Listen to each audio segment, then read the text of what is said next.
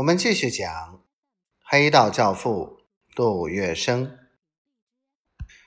办案人员接下来逼问邵世军太太：邵世军是如何逃到新四军那边去的？邵世军太太开始不说，军统人员掏出黑溜溜的手枪往桌上一摆，他马上坦白：那是有交换条件的。原来吴少树自前门进来接收，却把邵世军从后门悄悄放走。条件是什么呢？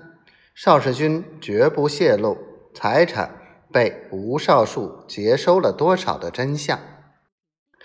戴笠获报大喜，他不惜采取打老虎的激烈行动，当夜派出大批忠义救国军，封锁爱塘路。并且敕令亲信毛森等彻底搜查上海特别执行委员会。这一搜的结果是四只巨型保险箱，其中已有三只箱门破坏，内中空空如也。邵世军太太所开列的财务清单，大批的金条、美钞、钻石、珠宝荡然无存。第四只经邵世军太太列明。除有日本老头票、公债券若干万元的保险箱，则牢牢锁住，完好如新。搜查人员先把邵世军太太所开出的第四张销单便示众人，予以公开，然后通电流炸开保险箱门，取出内中一叠叠的老投票和日本国家债券，一一清点，竟和邵世军太太的清单丝毫不差。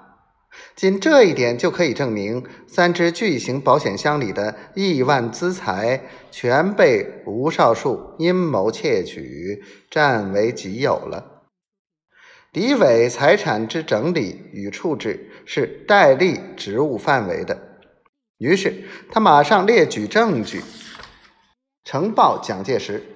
最高当局的批示即来到，严予查办。吴少树高高的置身云端，一个跟头倒栽下来。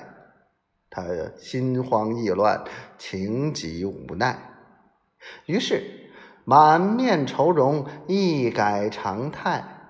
他的保险汽车不再绕杜美路而过，天天降下身份到杜美路求见戴笠。